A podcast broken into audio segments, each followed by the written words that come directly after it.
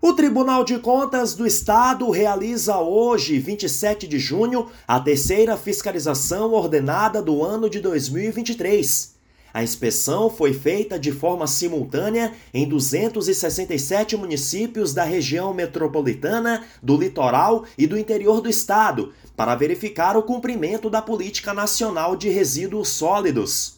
Foram verificados aspectos operacionais como coleta, destinação e disposição final de resíduos domiciliares, de saúde, da construção civil e de serviços de tratamento de água e esgoto, e temas relacionados ao planejamento do setor.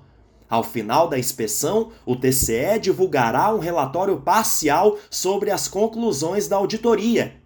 Outras informações você confere no site e também nas nossas redes sociais.